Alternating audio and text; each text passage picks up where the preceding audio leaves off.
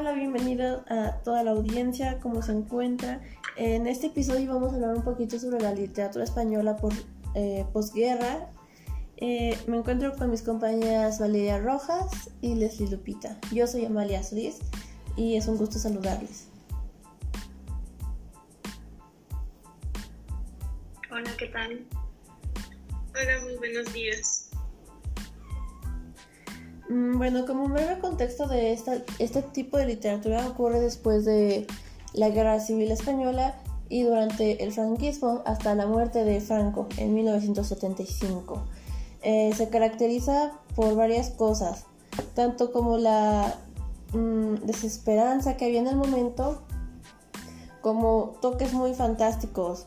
Es, es un contraste muy, muy curioso. No sé ustedes qué opinan.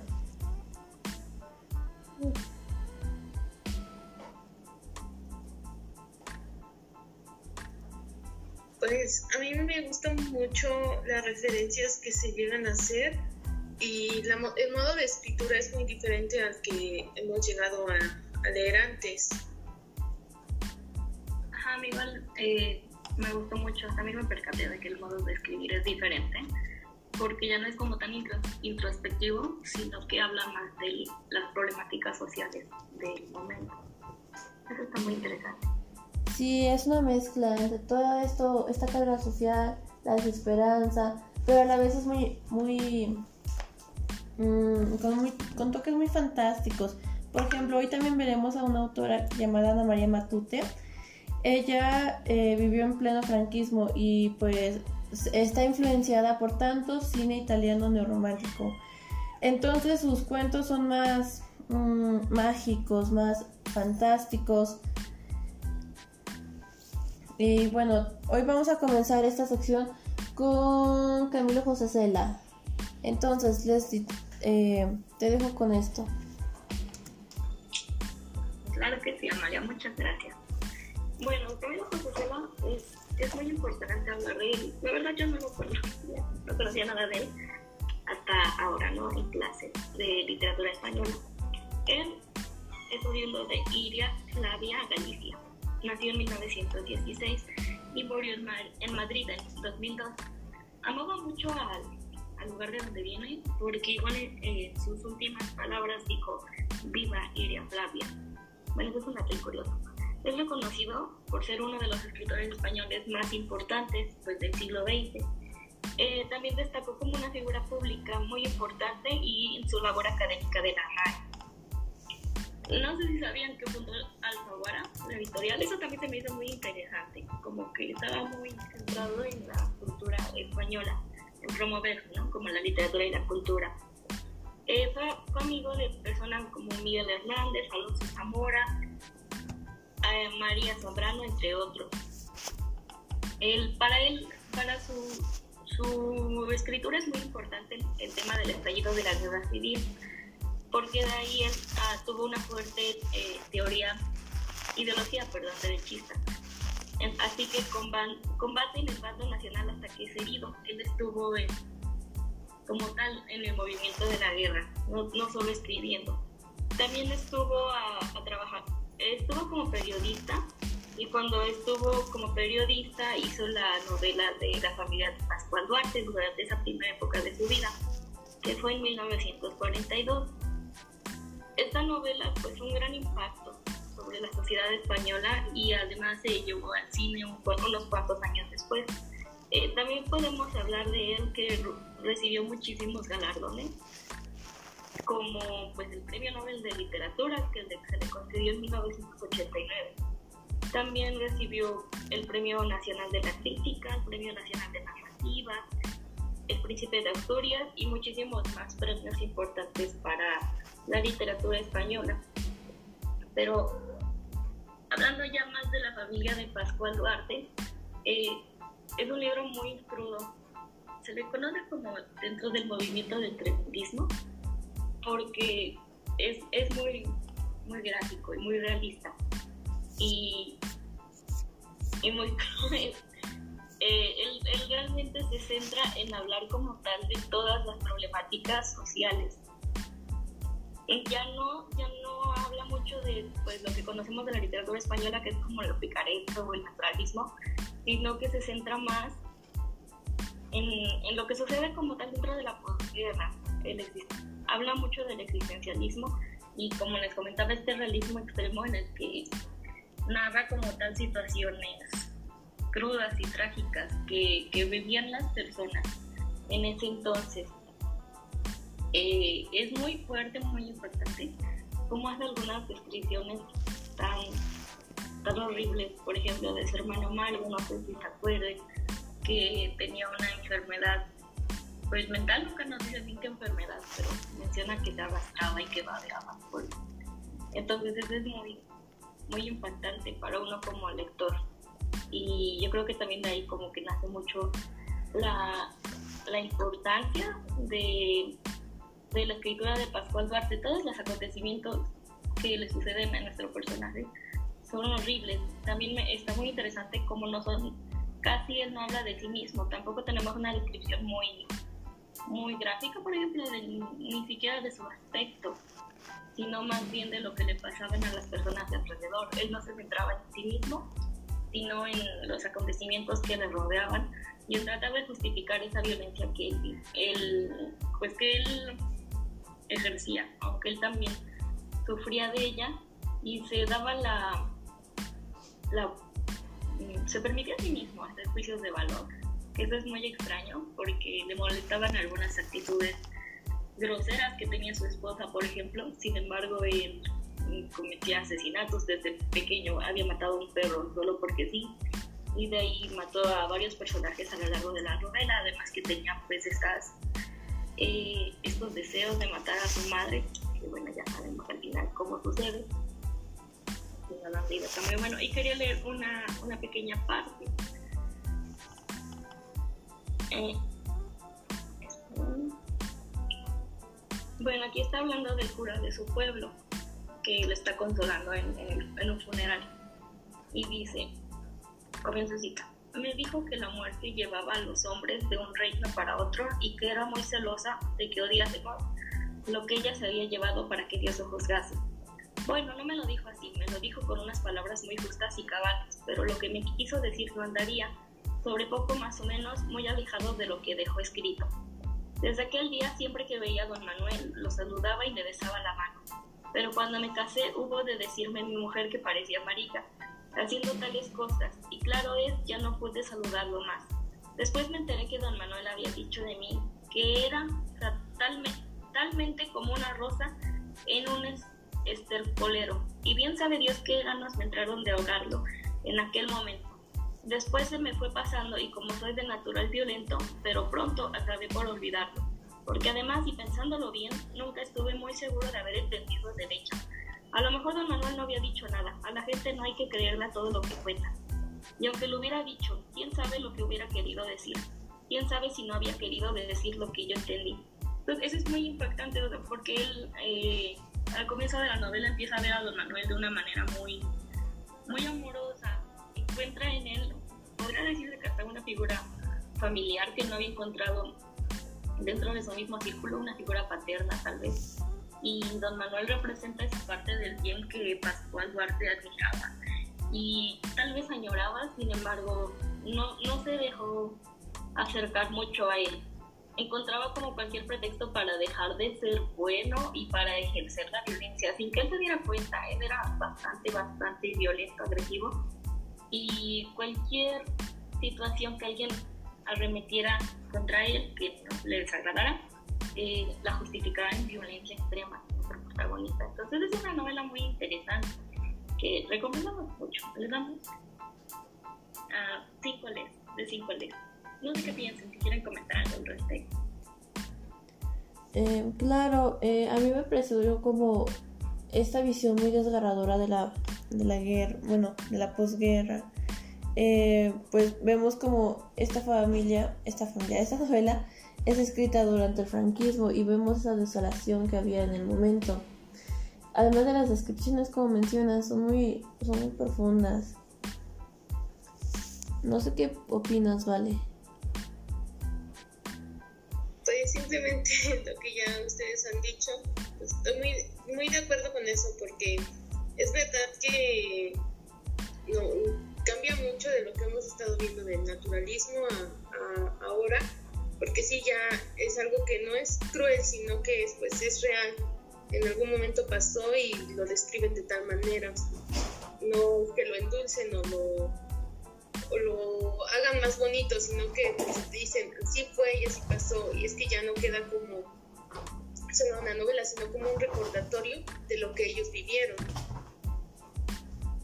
Sí, porque también puede ser una manifestación de, de aquellas personas que vivían en áreas rurales alejadas durante España, que de hecho también el personaje usa un vocabulario muy, muy rural, como, como el inspirado, que le digo.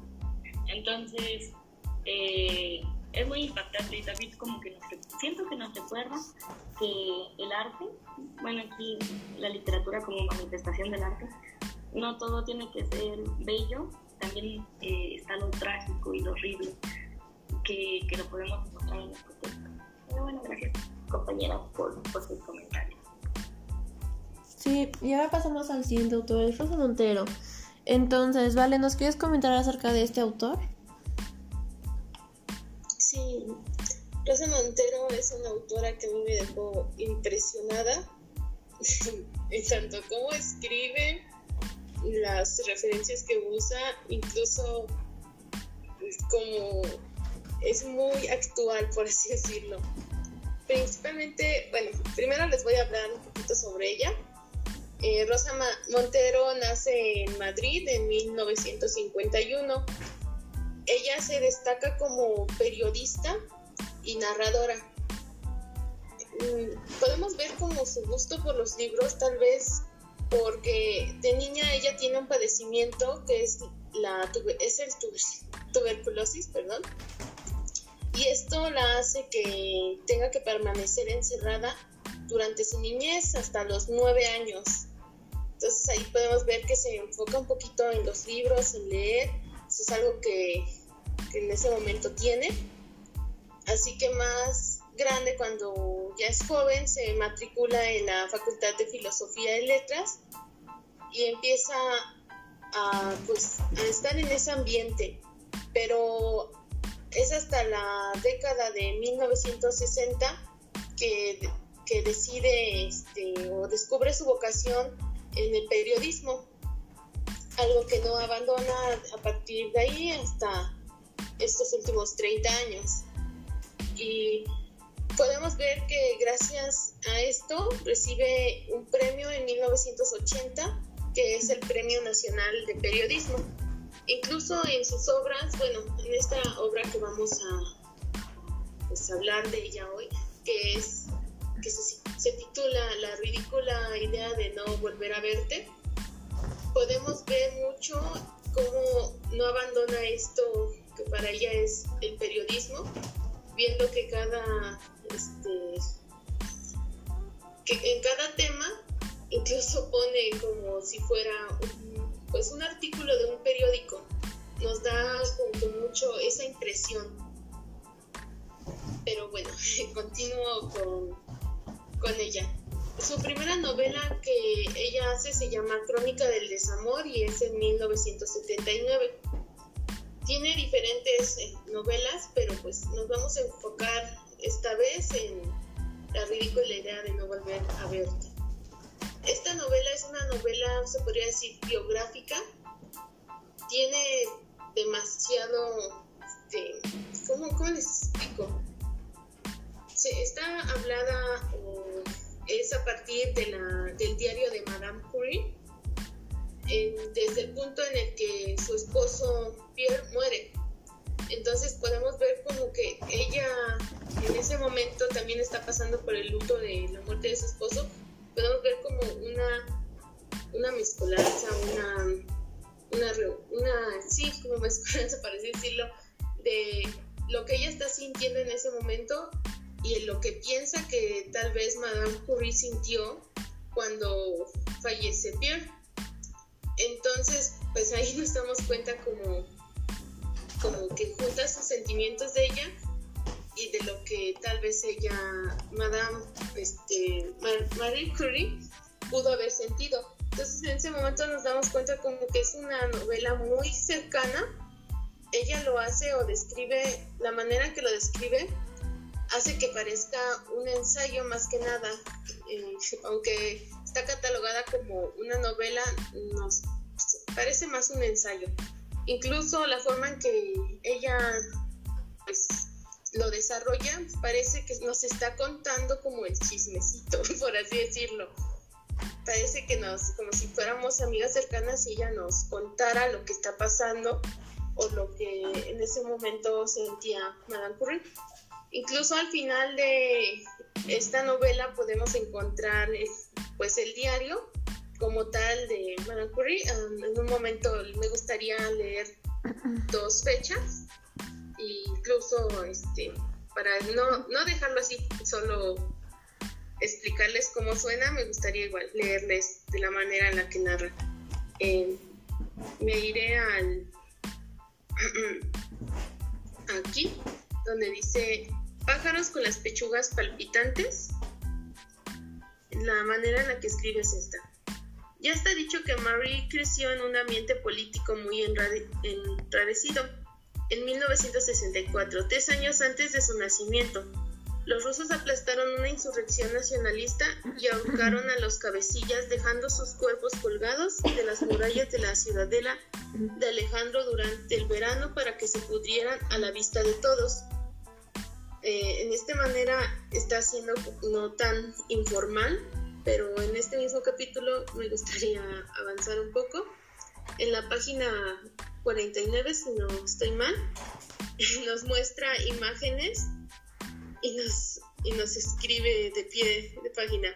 A Pillina, después de todo, a nuestra empollona le gustaban guapos. Ese estilo. Pero Curry tampoco estaba mal. Entonces, es una forma en la que ya se hace un texto, pues, no tan pesado, sino hasta cierto punto a mí me divierte un poquito pero solamente en su forma de escribir, porque si tú estás pasando o has pasado por un luto así de fuerte, como que te llegas a, a sentir empática con ella y, y la redacción, pues, bueno, cuando lees, te llega incluso a doler lo que está diciendo porque te das cuenta de que es cierto. No me gustaría spoilear, spoilearlos, pero bueno, eh, me gustaría leerles otra parte que dice, de modo que en esto la transgresora Marie era de lo más convencional y para mi vergüenza debo reconocer que a mí me pasa lo mismo. No es justo, no es racional, no casa con mis principios ni con mis ideas, pero me gustan guapos. Siempre me ha irritado y desesperado esa propensión tan humana a mostrar una irremediable debilidad por la belleza Puede que solo sea un mandato genético, algo inscrito ciegamente en nuestras células, porque en los animales la belleza parece ser un indicio de su buena capacidad reproductora, pero siendo los humanos criaturas complejas y alejadas en tantas cosas de lo instintivo, ¿por qué seguir presos de este truco biológico? El caso es que la gente hermosa tiende a parecernos más inteligente, más sensible, más simpática, más honesta, más y más de todo. Mira, este rostro, por ejemplo, ¿no crees que augura, un, temperamento dulce y delicado? Y en este momento nos, plasma otra imagen de un joven. Es algo que también este, es como agradable porque nos va mostrando fotografías de, de de sus hijas, de Pierre, y cada una nos va este, pues explicando bueno, después de mostrarnos esta imagen que les digo de este un joven, nos dice lo siguiente.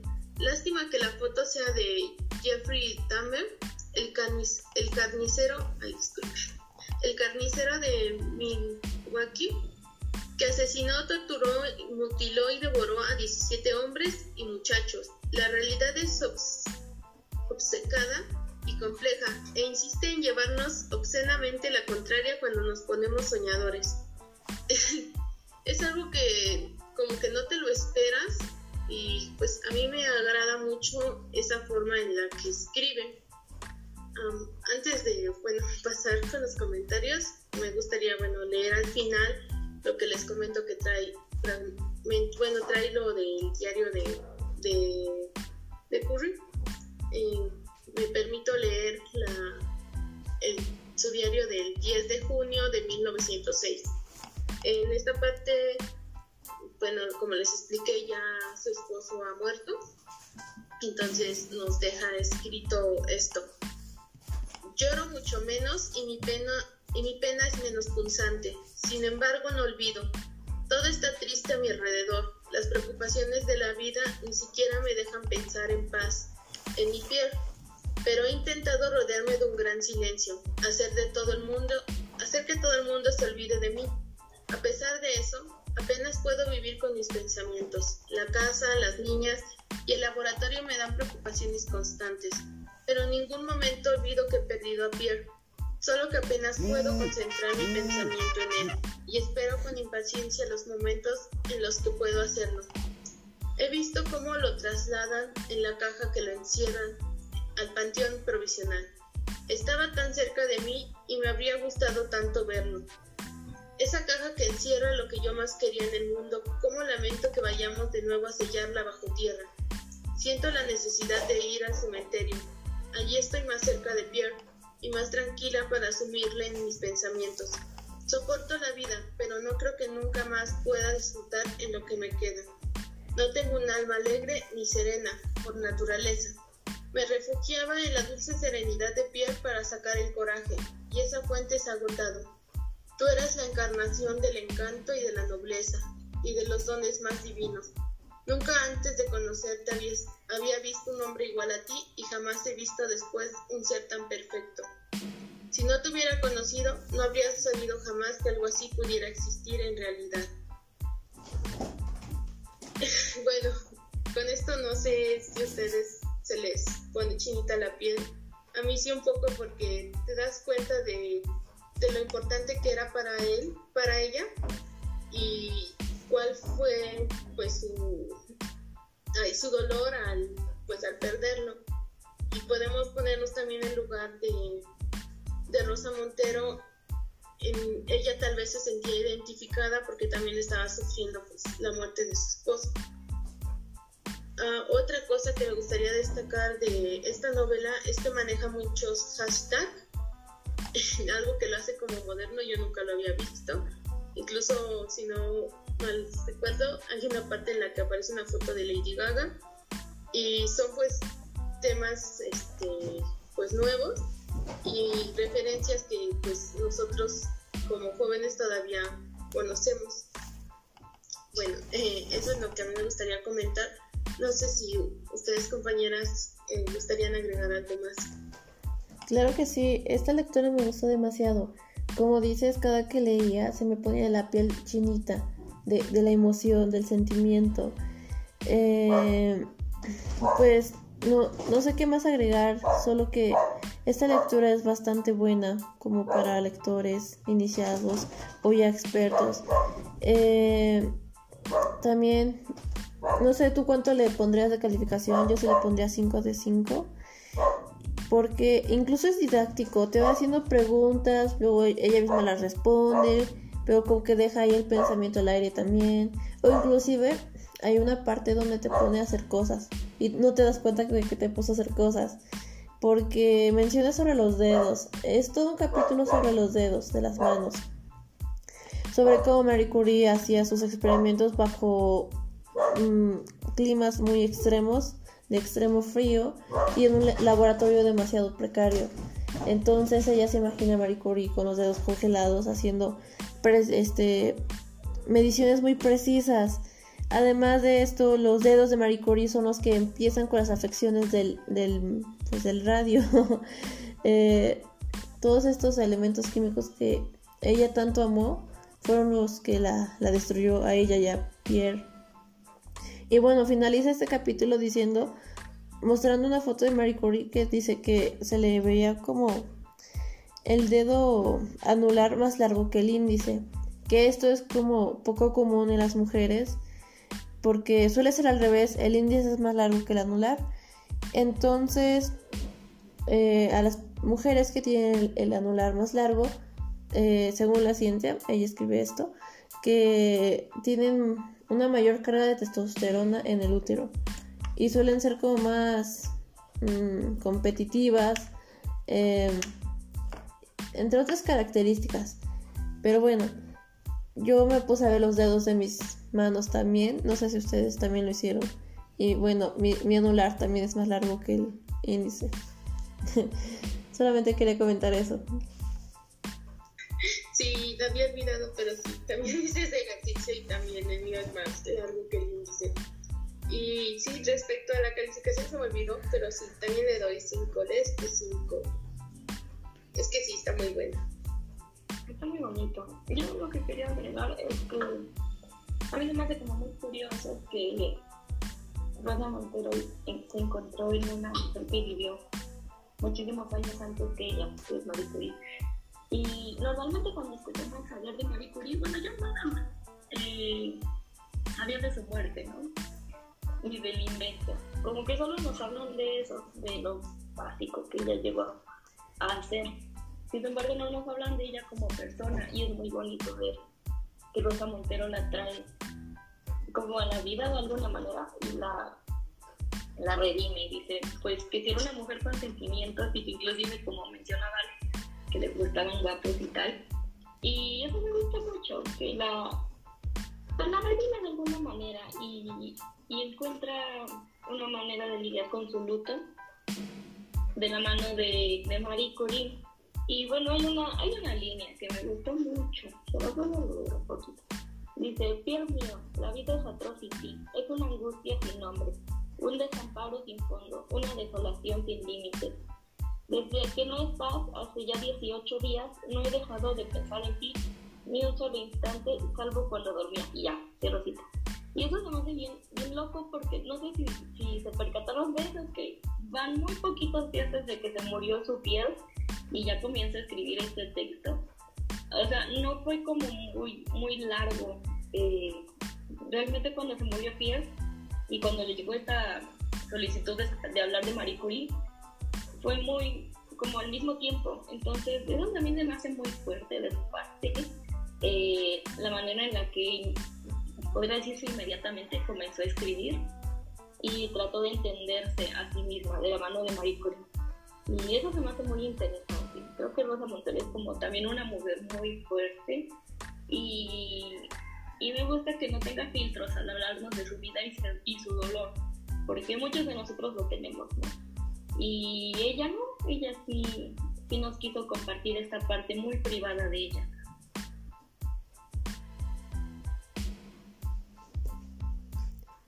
Sí, muy profundo. Eh, bueno, vamos a pasar a la última autora que es Ana María Matute. Ah, yo les voy a mencionar un poquito de su vida que ella nació en Barcelona, es española obviamente, en Barcelona, España, el 26 de julio de 1925 y falleció en la misma ciudad el 25 de julio eh, del 2014. La fecha es muy, muy curiosa. Eh, pues fue una novelista española. Ella creció en la España franquista, estudió, por ejemplo, en, escuelas católicas, lo cual se, se deja ver en sus obras posteriores. Por ejemplo, su primera novela me parece que fue, ahorita les digo el nombre, Lo Saber, que es una novela en la que narra, em, está inspirada en los hijos de Adán y Eva. Aquí ella narra como la atmósfera que se vivía en el momento, toda esa desesperanza a través de, los ojos infantiles. Y esto es a lo que ella narra desde unas perspectivas infantiles Mm, no son cuentos infantiles porque son muy crudos y muy reales como para que una, una persona infante las lea. Claro que puede, porque está toda esta parte de una poética mágica, mística en todos sus cuentos. Y un niño bien podría leerlos, aunque no creo que llegue a entender todo ese trasfondo que hay del que describe. Eh, Ana María Matute también Mm, formó parte como de los niños asombrados. Esto es como una característica que vemos en toda su obra. Em, también, ¿qué, más les podría decir de ella? Eh, el compromiso social que tanto habíamos hablado aquí en esta época, aparece, pero no es tan cargado, no hay una ideología explícita, simplemente te, te relata el realismo que había. Mm, te relata realistamente todo lo que estaba pasando. También, mm, bueno, era una señora muy adorable. Estaba viendo su foto y es muy adorable. Eh, yo no preparé citas como tal para leerles porque son, son cuentos y yo pensé que me iba a dar tiempo leer todo uno completo. Pero revisando los tiempos, pues ya no. Entonces, les voy a leer un poquito de El arrepentido, las primeras líneas. El café era estrecho y oscuro. La fachada principal daba a la carretera y la posterior a la playa. La puerta que se abría a la playa estaba cubierta por una cortina de cañuelas, bamboleada por la brisa. A cada impulso sonaba un diminuto crujido, como de un pequeño entrechocar de huesos. Tomeo, el viejo, estaba sentado en el quicio de la puerta. Entre las manos acariciaba lentamente una petaca de cuero negro, muy gastada. Miraba más allá de la arena, hacia la bahía. Se oía el ruido del motor de una barcaraza y el coletazo de las olas contra las rocas. Una lancha vieja cubierta por una lona se mecía blandamente amarrada a la playa. Así que es eso, dijo Tomio, pensativo.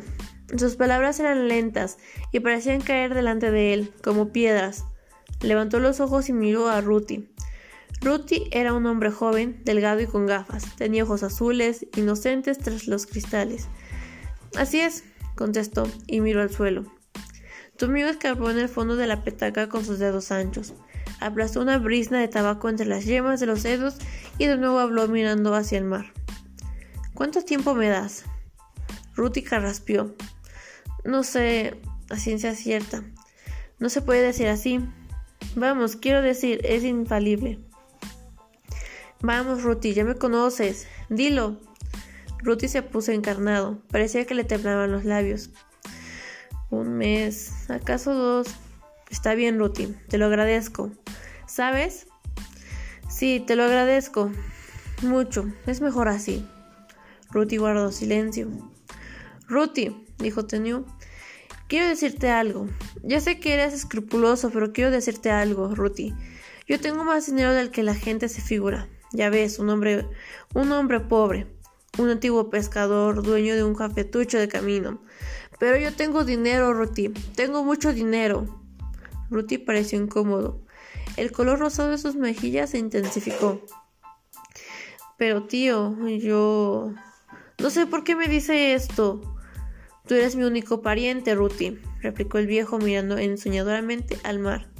Te he querido mucho. Ruti pareció conmovido. Bien lo sé, dijo. Bien lo hemos demostrado siempre. Volviendo a lo de antes, tengo mucho dinero, Ruti, ¿sabes? No siempre las cosas son como parecen. Ruti sonrió. ¿Acaso quiere hablarme de sus historias de contrabando?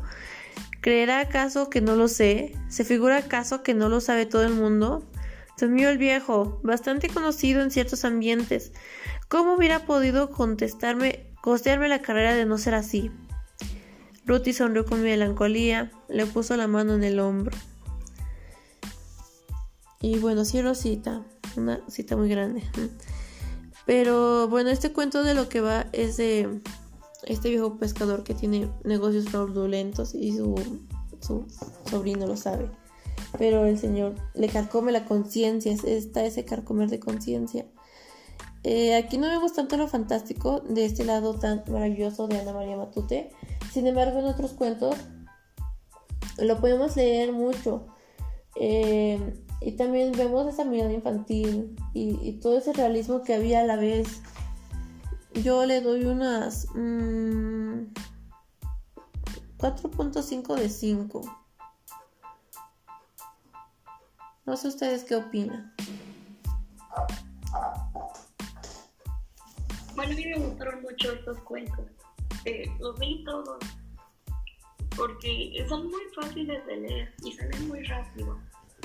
Me gusta mucho eso que comentas de la infancia, porque eh, se nota, ella tenía, no me acuerdo, pero, ah, tiene como una autobiografía, me parece, que también se centra en mi infancia, pero ella, ella hablaba mucho de esto, de los niños, me interesaba mucho este tema y me gusta que los pone como seres humanos. Normalmente cuando vemos a los niños, bueno, no, no incluyo, pero la gente suele ver a los niños como seres inferiores o seres que no entienden las cosas. Y ella los redime y les da una historia propia, que bueno, varias son muy trágicas, sin embargo son cosas que llegan a suceder y que también es parte de este movimiento, hablar de un tema más real y no, no maquillarlo o desgastarlo. Hay uno que se llama Una Navidad para Carnavalito, que me gustó bastante y que también es como les decía muy crudo, porque habla de este niño que siempre que siempre que viene el carnaval y que le decían carnavalito de apodo y veía bueno en la cita abro cita dice miraba los dejando globos luminosos como lunas hinchadas al extremo de los postes. Carnavalito miraba con atención y pensaba algún día por ahí llegará el circo. Oyó decir que el día que llegase el circo los llevarían a verlo mi carnavalito miraba y miraba la polvareda de la planicie barrida por el viento y el horizonte, ciñéndose de las últimas luces de.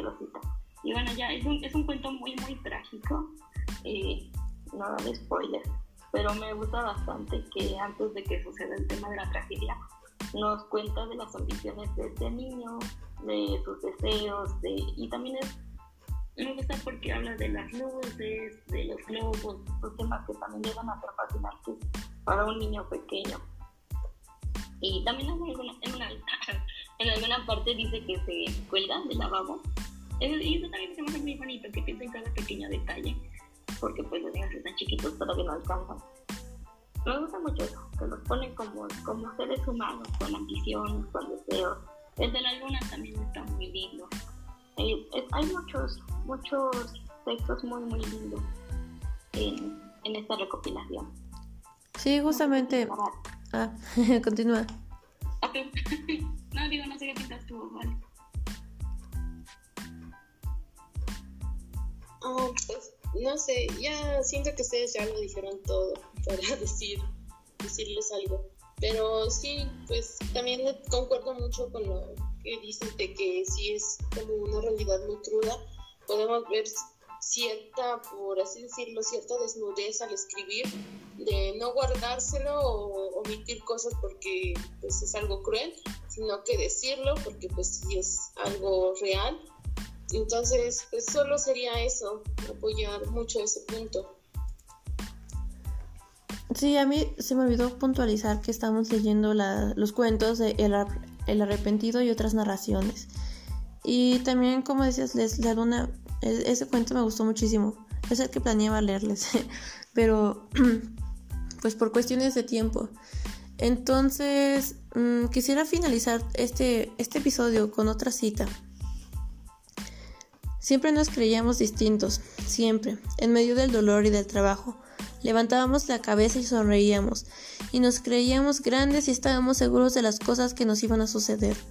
Siempre estábamos como levantados un peldaño por encima de los otros, y les oíamos como se oye la lluvia o el viento, y habíamos escogido nuestro camino. ¿Y sabes por qué nos creíamos como el rey y la reina? Porque él estaba en la tierra. Ella repitió como no tenía, como tenía por costumbre. Como el rey y la reina. Es verdad, así era. Como el rey y la reina. El sol no valía nada, redondo y amarillo en aquel gran frío de invierno, se levantaron despacio y volvieron hacia la ciudad, sintiéndose un pobre hombre y una pobre mujer. Finalizo cita. Es, sobre es del cuento de la luna, el que mencionó la compañera Leslie. Me gustó muchísimo. Y bueno, así finalizamos este episodio, más de este podcast donde los gatos se escuchan de fondo. Eh, yo soy Amalia Solís y me despido. Muchas gracias. Gracias. Gracias a todas y todos por escucharnos. Todos. Bye. Bye.